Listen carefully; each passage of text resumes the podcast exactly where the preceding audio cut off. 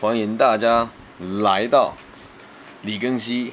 不知道，哎不，应该说你的剩下导航不知道是谁的这个李庚希来到不知道第几期哦。那今天要延续上个集数里面跟大家讨论到早期记忆的分析。那今天上半部呢会再做两个早期记忆的分析，跟大家让大家理解。那下半部呢会有这个个案研讨的部分。如果大家对于这个系列的内容有兴趣的话呢，可以到我的 Pocket 上面去回放好跟收听。好，那我们就继续了。前面我们有分析过四则这个早期记忆的推断的方式嘛？那现在我们来讲第五则哦。如果你有带着纸笔的话呢，也请你把这个故事试着一起写下来，因为如果把故事写下来，你会更好理解的。好，这个陈述的记忆是这个样子哦。我在很小的时候发生了很重大的事件，大约四岁时，曾祖母来看我们。我在很小的时候发生了很重大的事事件，大约四岁时，曾祖母来看我们。好，那我们前面已经有提过了嘛，祖父祖母啊总是会溺爱孙儿。好，为什么会溺爱呢？我们有从之前有提过嘛，就是因为他们认为孩子出生了之后，孩子的孩子出生了之后，他们的孩子可能会把爱导向于这个孙子。那他们自己就会觉得，如果我不多爱孙女一点的话，我很有可能被儿女丢掉。这是阿德勒讲的，但是也确实是很多人其他都会这样。那回到书里面，但我们还不知道这一个曾祖母会如何对待他这个曾孙。好，这个曾祖母是太是这个我们讲的爸爸的爸爸的爸爸，或是爸爸的爸，哎，是爸爸的爸爸的妈妈，或是妈妈的妈妈的妈妈。好，就是曾祖母。好，那我们往下看了，下一段回忆呢是这样。他来拜访我们时，我们一起拍摄了一张世代同堂的照片。好，他来拜访我们时，我们一起拍摄了一张世代同堂的照片。这边我们可以理解到，这个女孩对她的血统渊源很有兴趣。好，因为她记住了她的曾祖母嘛，但这也是一个推断了哦，因为她清晰的记得自己的曾祖母来拜访。而且还拍了照片，我们可以试着做出一个结论哦。这个女孩和家人的关系相当的密切。如果这个假设是没有错的话，我们将发现她的能力，她的合作能力不会超过于她的家庭。好，这边是阿德勒说，从这个角度出发，看到目前这些话，他会认为这个孩子很有可能无法跟家庭以外的人合作。然后接着呢，他又继续陈述他的回忆了。我清楚的记得，我被载到另一个城镇去，到了照相馆以后，换上一件上面有刺绣的白色连身裙。啊，这个是这个个案的主述了哦。那我们看阿德勒是怎么推断的？他是这么说的：他说。或许这个个案呢，也是个观察型的小孩，跟上一集所提到的女孩子一样，喜欢观察事情，并且把它记录下来嘛。那这个故事再往下说，他说，正式拍到四代同堂的照片以前，我和弟弟先合照了一张。大家有没有拍过那种全家福的照片？其实有时候拍起来感觉很温馨，但实际上拍的时候让人家俩拱啊，怎么俩拱就要抓狂哦。那在拍之前一定会几个小朋友先一起合拍嘛？好，那这个这个记忆对来讲重重要在什么地方哦？在这句话里面啊，我们再一次的看到他对家人的兴趣哦。他的弟弟也是家庭的一份子，所以我们会更期待的听到他和他他和他弟弟之间的故事哦，方便我们做更多推断。果然在下一段的故事是这么进行的哦。他说，弟弟被放在我旁边的扶手椅坐着。手里抱着一颗发亮的红球，有趣了。他对于这个记忆呢相当深刻。如果要你回想到你小时候第一段记忆，你可能也没办法想到这么的详细嘛。那我们再剖析一段这段故事里面的内容，会带在从阿德勒的角度出发，会带来什么影响啊？我们看到这个女孩的主要目标喽。哦，她为什么会看到主要目标呢？她对自己说，弟弟是比较受疼爱的。为什么会这么推测哦？因为弟弟被放在扶手椅里面坐着，手上拿着一颗发亮的红球，而我自己是站着，手上什么东西都没有拿。那我们也可以再进而推测哦，他不怎么高兴弟弟跟着来，因为弟弟来了之后，夺走了他最年幼和最受别人宠爱的地位。而且啊，在这个故事的下一段哦，他说了一个重点，他说他们告诉我要微笑，就是大人说啊，妹妹笑一个啊，来拍照了，笑一个哦，哎，就那种感受哦。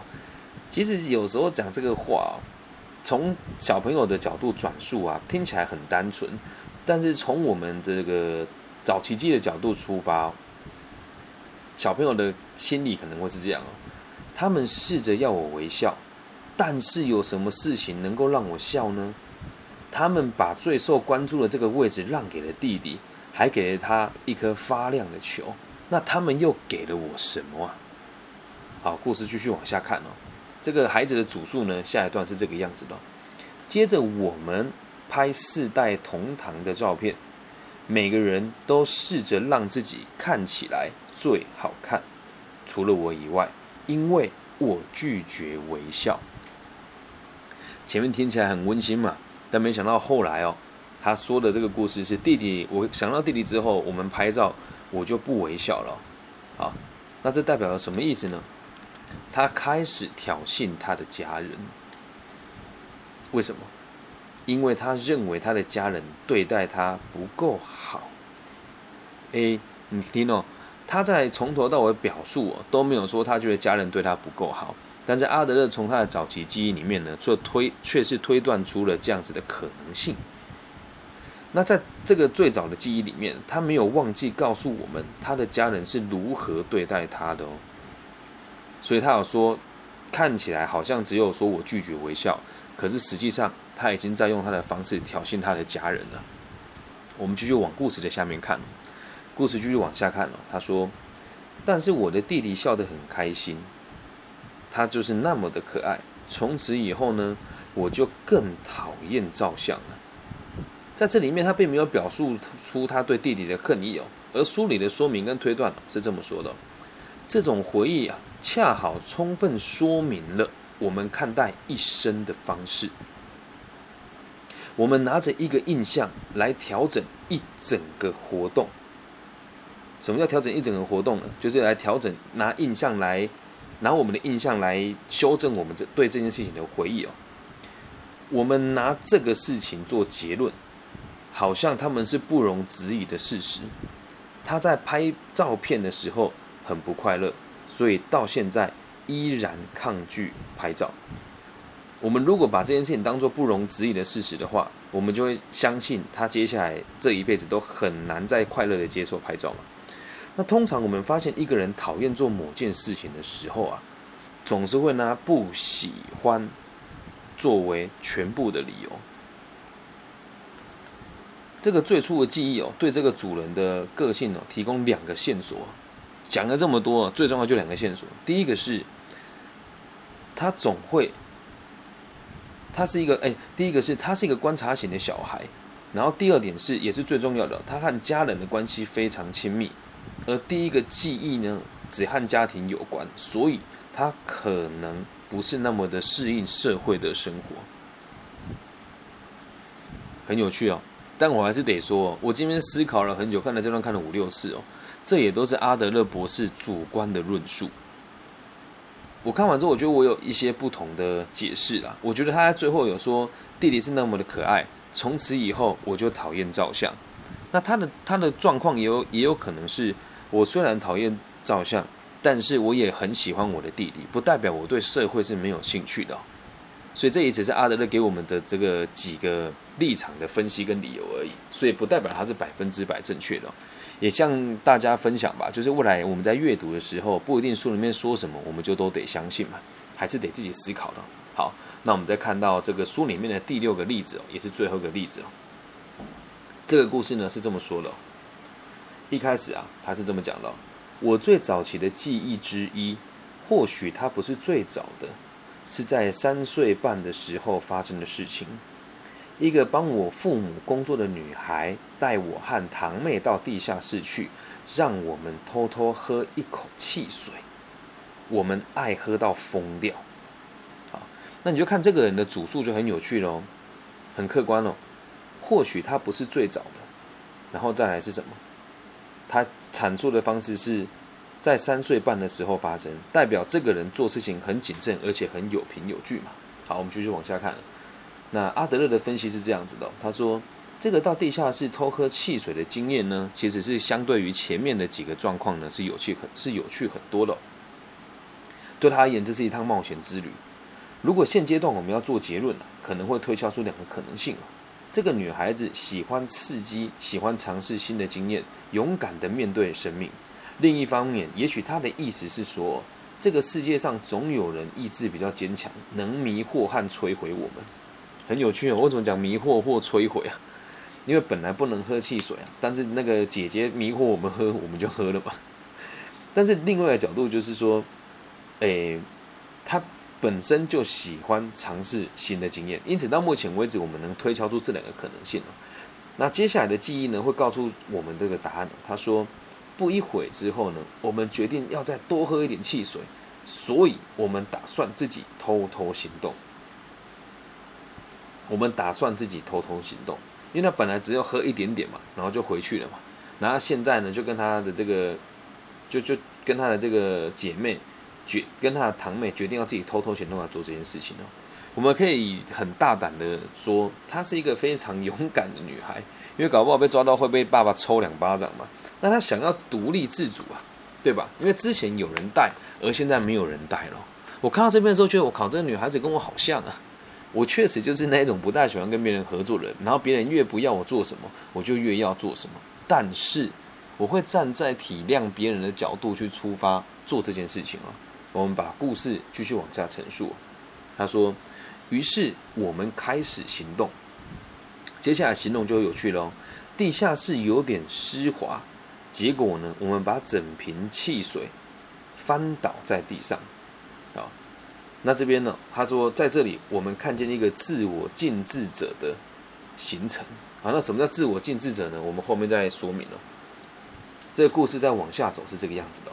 女孩说。”我不晓得，我不喜欢喝汽水和其他饮料是否和这个事件有关？诶，这个人的自省能力很好。他说：“我知道我自己不喜欢喝饮料，也不喜欢喝汽水。那我自己不知道和这件事情有没有相关。这个自我禁制就是他知道他不能做，所以他后来也还是没做了。哦，从他下一段回忆就可以推敲出这个这个道理嘛。那阿德勒博士说呢，在这一句话里面哦。”我们推敲出这个蛛丝马迹哦，一个小小的事件再次成为一个生命态度的理由。哦，一样啊，一个小事情，可是他却说这个会影响他一辈子哦。假设呢，我们一直都是用实事求是的方式来回忆这段故事哦，在这个世界上，而在这个事件还不足以造成这么大的影响啊，对吧？我偷喝汽水，汽水打翻了，那怎么会造成我一辈子不喝汽水呢？对吧？但是这个女孩子呢，却暗自的把这件事情当成她不喜欢饮饮料的这个充分的理由，所以也有可能她是喜欢喝饮料的，但是碍于这个父母的限制，她就把这件事情拿来强化她自己嘛。我们可能会发现啊，这样子听起来，她是一个知错能改，然后能够从错误中学习的人。因为我要把这几段故事都。从头到尾把它连接连接起来，然后阅读过一次哦。阿德勒这本书里面的说法是：我说一段，分析一段。但是当你把它整段连起来读的时候，感受是截然不同的哦。所以前面我有跟大家说，如果愿意的话，我们可以试着把它写下来，之后你在阅读的时候能够比对着看，那种感觉是截然不同的。那如果他真的是一个知错能改的人，那会怎么样？他就会非常的独立啊。很有趣了哦，他说：“知错能改的人就会非常独立。”这句话讲的相当有道理哦。哎，这两天我自己在家里啊煮饭的时候，我昨天炒饭给我的女儿吃，那我母亲在旁边嘛，我就炒炒炒炒炒，我加了番茄酱，加了蛋，然后加了一个今天早上吃剩下的蛋饼，对，酷吧？就是炒炒炒蛋饼放在里面吃嘛。然后接下来呢，我就把糖拿起来加。我母亲就很紧张过来把那个糖拿走，她说：“你在干嘛？那个是糖诶。嗯，我说：“我就想加糖吃啊，难道不行吗？”就这件事情，我就突然有个很大的冲击是，老实说，在很多生活上的状况啊，在离婚以前，我是无法自理的。我从来不做家事，也从来不煮饭，然后更不要说带小孩。在离婚以前，可是就像我现在这样子自己面对这些事情的时候啊，我就发现，确实是我无法独立面对的原因，是因为我没有犯错的机会，在某些事情上面。就比如说煮饭这件事吧，我连犯错的机会都没有啊，那我要怎么改正呢？所以，知道错误能够修正的人，往往可以非常独立，因为他会知道自己要的是什么，以及他犯错的时候会付出哪些成本。如果他觉得自己做错，他会喜欢马上改正。而这个事情呢，我们也可以把它当做是一个癖好可能赋予他整个生命的特色。好像就是他自己在说：“我错了，但我明白他们是错误后。”我会马上改正。假使真的像阿德勒所推敲的这样，那他就是一个具有良好特性的人。那什么叫良好的特性积极、勇敢，永远急于改善自己和环境，一个良好和有用的生命。他讲了六个故事哦，就只有这第六个故事听起来比较正面嘛。因此，这个我我们该怎么说？就是大部分我们在阅读心理学相关的书籍的时候，好像也都只有会解释这些比较有状况的孩子，也很少看到这些有正向想法的人。就因为最近我在网易云的平台上面也开始重置这个被讨厌的勇气，我是试着用说相声的方法，一个人分饰两角来带这本书。如果大家有兴趣的话，可以去看我那个新的第二季的系列，叫做《一起阅读被讨厌的勇气吧》，这里面也有提到这个问题哦。就是研究心理学的人，好像初期啊，还有以前都比较想要研究那种非常有戏剧化的，看起来可以很酷的、很有权威的，说哦，全世界对不起我这样子，就会有更多人来朝来朝拜、来来朝拜他们了。那这个也是跟大家大家做一个小小的互动吧，就是希望大家在学习这东西的时候，也不要去想着永远都是我好可怜哦，我需要被帮助。没有，你可以想着说我学这些东西能不能让世界更和平一点呢？这个叫做具有良好特性的人哦。那这个很多台湾男生都有听过这个口诀哦，大家我分享一次，大家把它抄起来。这个叫雄壮、威武、严肃、踏实，然后雄壮、威武、严肃、踏实，然后积极、勇敢，啊，沉沉着、忍耐、积极、勇敢，对，雄壮、威武、严肃、踏实，然后积极。勇敢，对，就是这些特质，就是所谓的对生命有正向价值的人。突然忘记那个怎么怎么怎么怎么唱嘞？以前在服兵的时候，每天都会讲，都会讲啊，雄壮、威武、严肃、刚直，然后积极、务实、沉着、忍耐、勇敢。忘记了，反正就是一些很正面的字句啦。拥有这些字句的的特性，就是所谓的良好和有用的生命哦。所以你积极吗？你勇敢吗？你冷静吗？你沉着吗？你追求卓越吗？如果是，就代表你的生命现在不会有太大的问题，因为不管环境再差，你也都会想办法去克服它嘛。好，那我们先做个小小的中诊哦，在这里面的所有的个案呢，我们所做的事情都只是在磨练推测的智能哦。我再说一次哦，我们只是在磨练推测的智能，不代表我们讲的百分之百正确。在我们能够有肯定的结论。跟这个正确的推断以前呢，我们需要认真的来检视这个个案的其他的特征。好，那我们现在是来研究几个个案了。现在的接下来的下面的这一集呢，我们要告诉大家是我们要怎么看清楚这些表征和个性之间的关联。所以接下来的个案呢，就会以他已经发生了什么事情来分析他的这个早期记忆。好，那我们进入下一个章节。